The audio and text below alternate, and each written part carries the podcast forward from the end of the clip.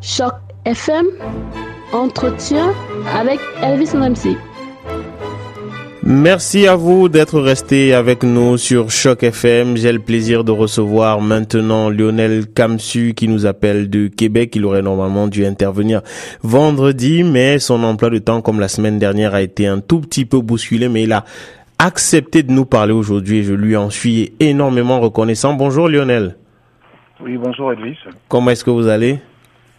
Euh, ça va malgré la, la, la, grosse tempête de neige qu'on a qu'on a eu là, qui a un peu surpris tout le monde pour la, la période, mais bon, ça va. Mais et justement, euh, concernant cette tempête de neige, est-ce que ça a empêché, euh, ça vous a empêché, vous, par exemple, de vaquer à quelques-unes de vos euh, occupations? Euh, Oui, parce que les, les, les écoles, dans la région de Québec, toutes les écoles étaient fermées hier. Ça fait que pour ceux qui, comme moi, sont parents, c'est une journée pour la laquelle il fallait s'arranger euh, pour garder les enfants. Donc euh, oui, ça a été un peu un peu compliqué, mais c'est un peu ça les, les, joies de la de la vie au Canada.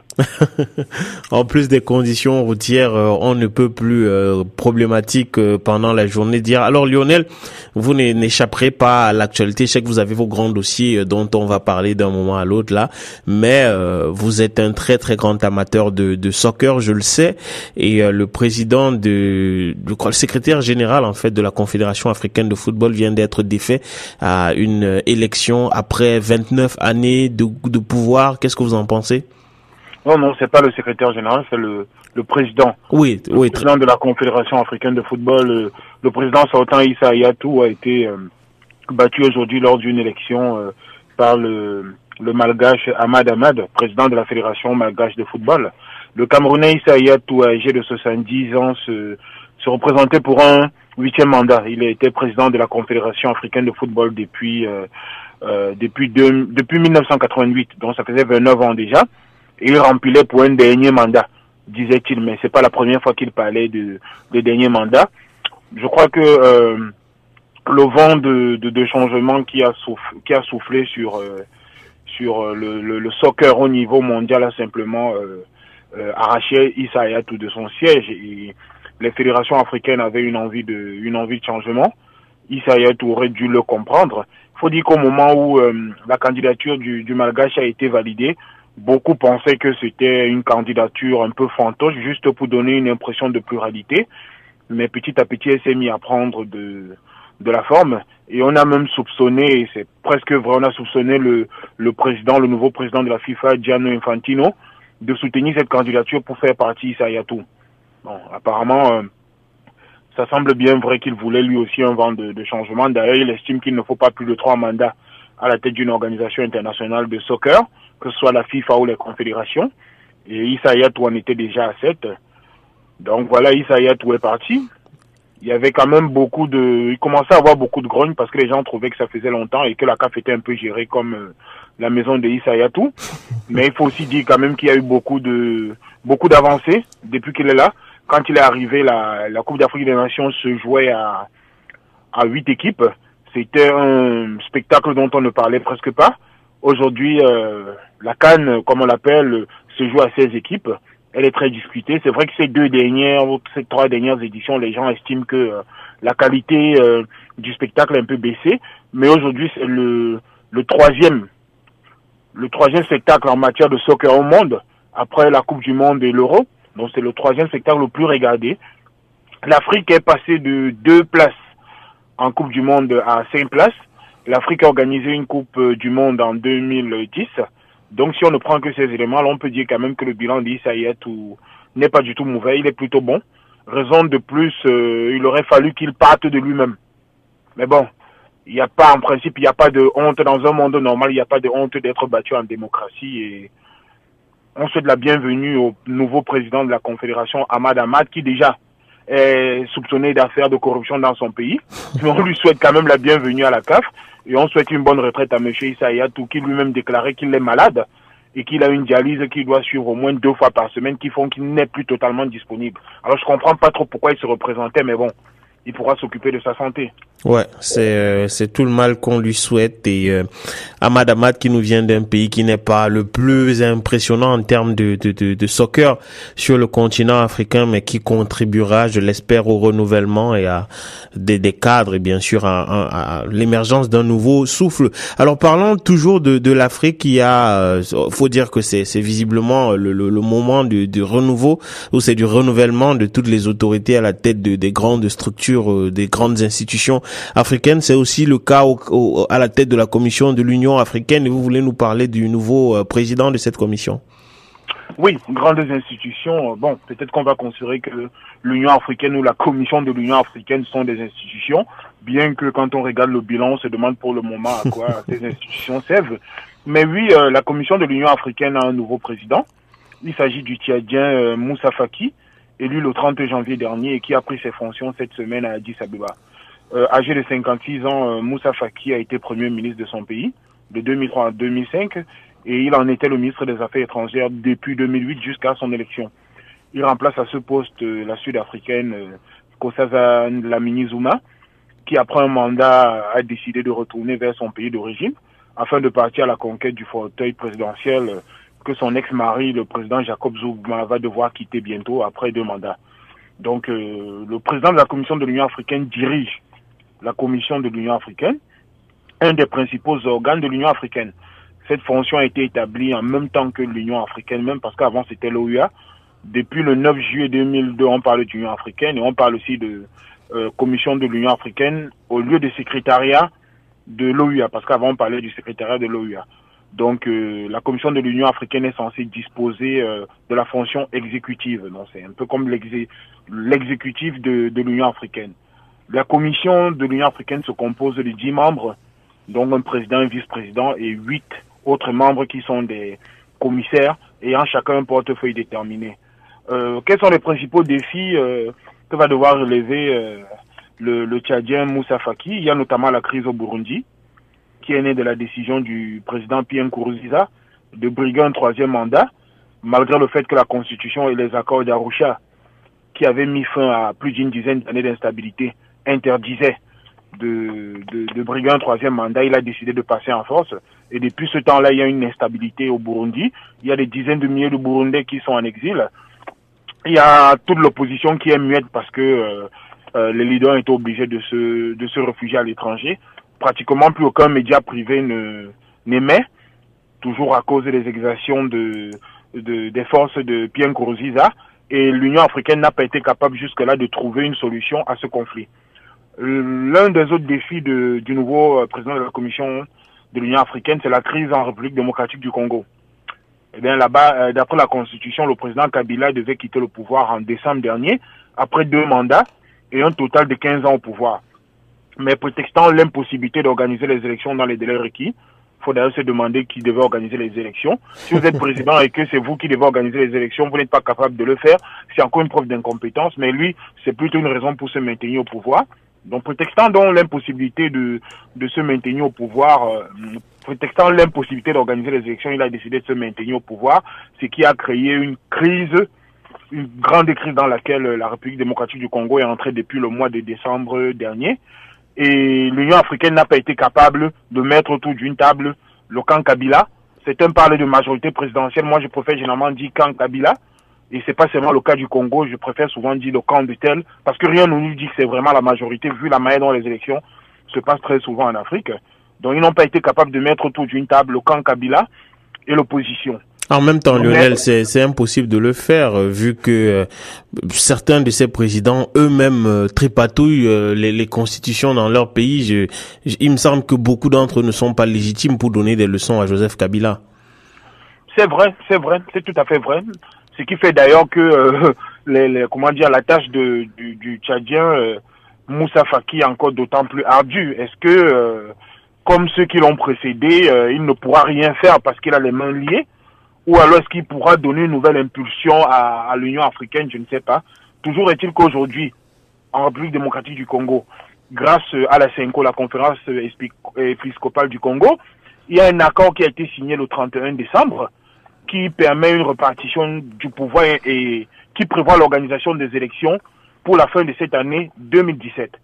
Mais il s'avère que le, leader de l'opposition, et nous en avons parlé euh, il y a de cela un mois et demi, Etienne Tshisekedi est décédé en début février. Et depuis lors, l'application de, de, de, de ces accords piétine et on est en train de soupçonner le président Kabila de vouloir passer outre ces accords qui disaient qu'il va quitter le pouvoir en fin de cette année, qui lui garantissait quand même de rester au pouvoir jusqu'à l'organisation des élections. On le soupçonne de vouloir organiser un référendum pour lui donner le droit, pour se donner le droit de, de postuler de nouveau, quoi.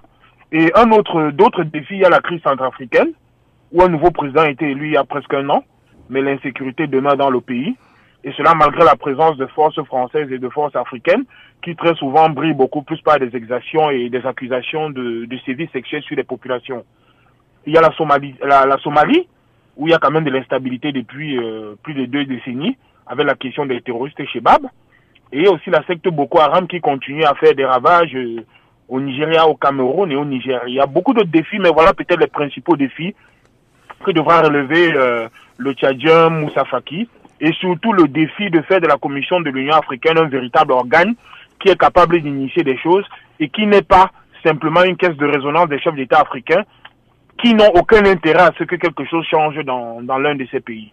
Ouais, tout à fait. Euh, euh, cet homme a euh, en fait été le premier ministre de Idriss Déby et puis son ministre des Affaires étrangères. Donc on voit mal de quelle manière il pourra s'en émanciper. Mais quoi qu'il en soit, on parlait d'Afrique euh, et un pays qui a souvent mis l'Afrique au cœur de ses préoccupations, c'est la France. Et donc on va y aller sans transition puisque l'actualité politique continue vraiment à être chaude du côté de la France. Je rappelle que cette semaine, je recevais sur les antennes de Choc FM Yann Chantrel qui est candidat au poste de député pour la première circonscription des Français établis hors de France, c'est-à-dire euh, ici au Canada et euh, aux États-Unis. Je le rappelle parce qu'il a soutenu, en fait, il a maintenu son soutien à Benoît Hamon dont il partage les convictions.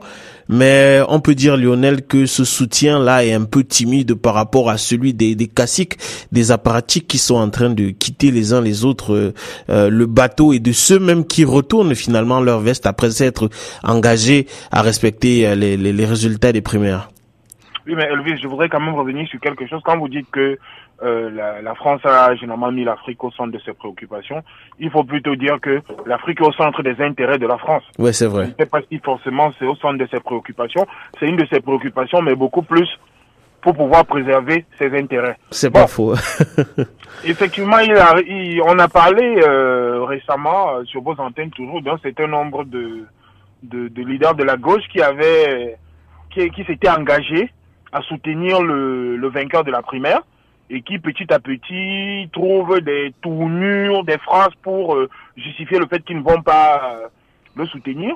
C'est le cas aujourd'hui de Manuel Valls, ancien Premier ministre, qui a été euh, battu au second tour de la primaire par Benoît Hamon, qui avant la primaire s'était déjà engagé à soutenir le vainqueur et qui, après avoir perdu, a dit qu'il allait soutenir Benoît Hamon et qu'il allait faire sa campagne. Il y a de cela deux jours, lui, ce qu'il a trouvé à dire, c'est que Benoît Hamon euh, est dans une dérive sectaire. Donc le fait d'avoir fait une alliance avec les écologistes, ce serait être sectaire et qu'il ne pourrait pas de ce fait soutenir Benoît Hamon.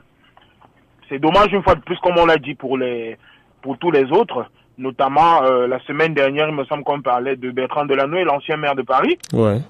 On se demande, finit par se demander à quoi sert la parole des politiciens. On dit aujourd'hui on va faire quelque chose, Demain, on se trouve des raisons pour dire on ne peut plus le faire. Ça veut dire finalement quand un politicien prend un engagement, mais ce, cet engagement, euh, comment dire Il n'a absolument aucune valeur, oui. Oui, oui, ça n'engage que les promesses n'engagent que les personnes qui les reçoivent.